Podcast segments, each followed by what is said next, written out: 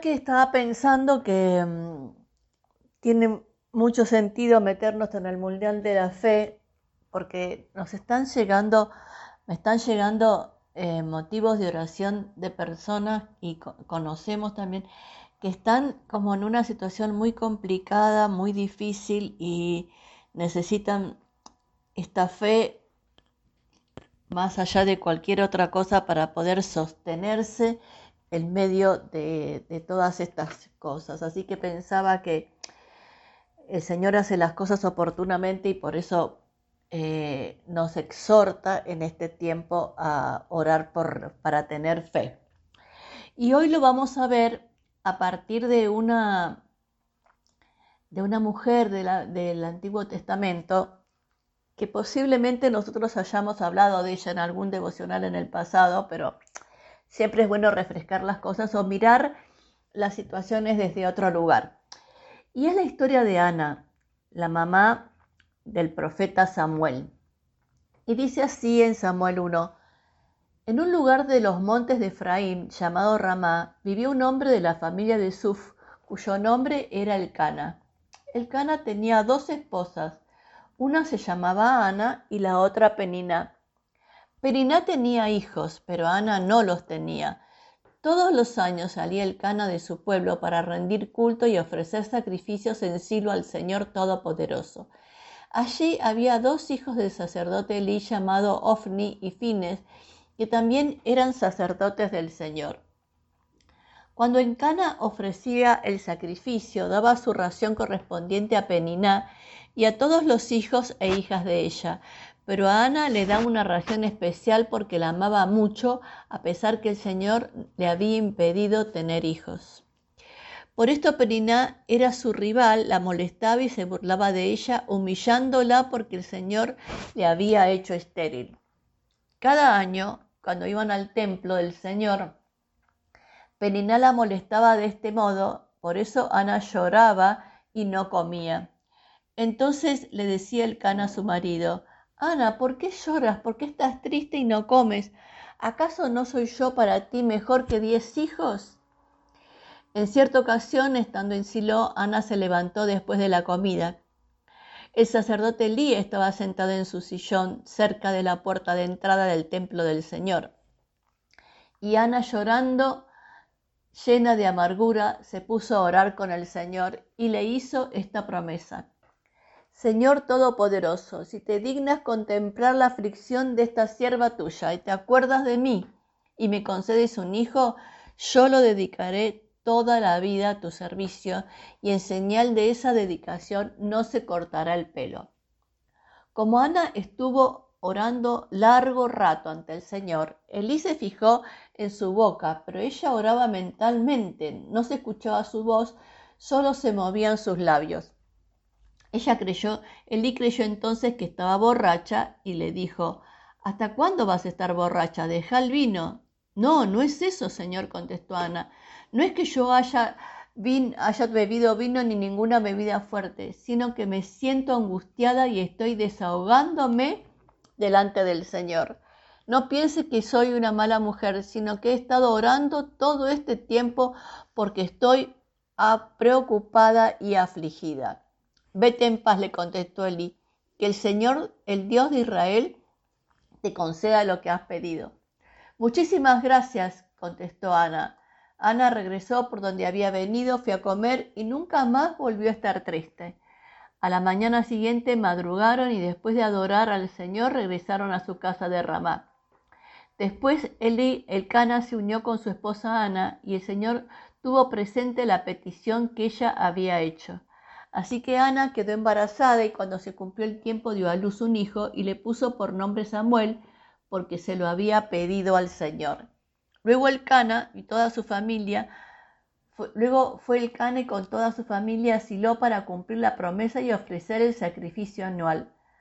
Ana no fue porque le dijo a su marido, no iré hasta que destete al niño, entonces lo llevaré para dedicárselo al Señor y que se quede allá para siempre.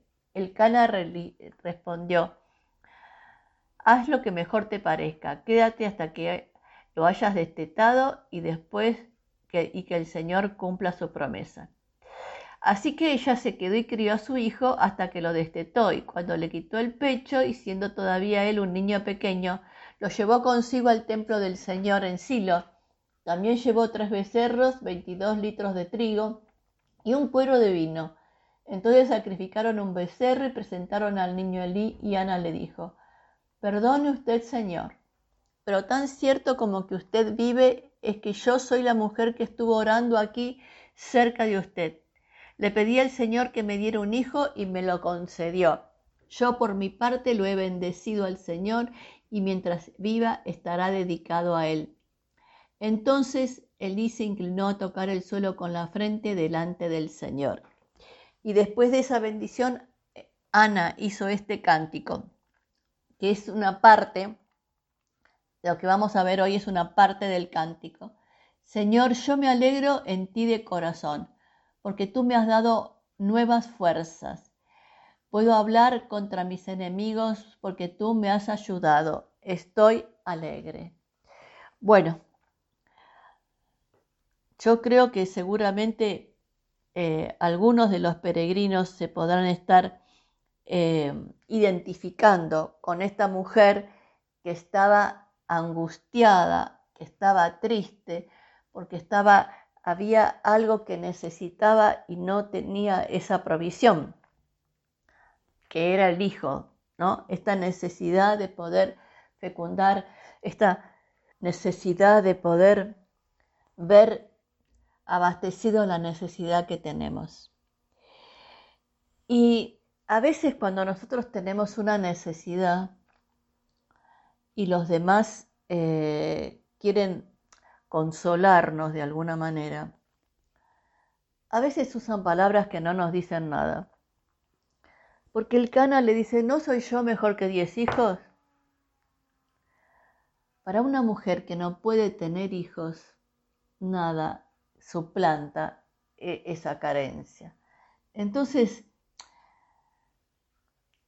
no lo podemos consolar de alguna manera con, respuestas que son perdóneme la palabra, tontas, porque no, no la ubican a la persona, no le dan consuelo, no le ayudan a pensar las cosas de otra manera.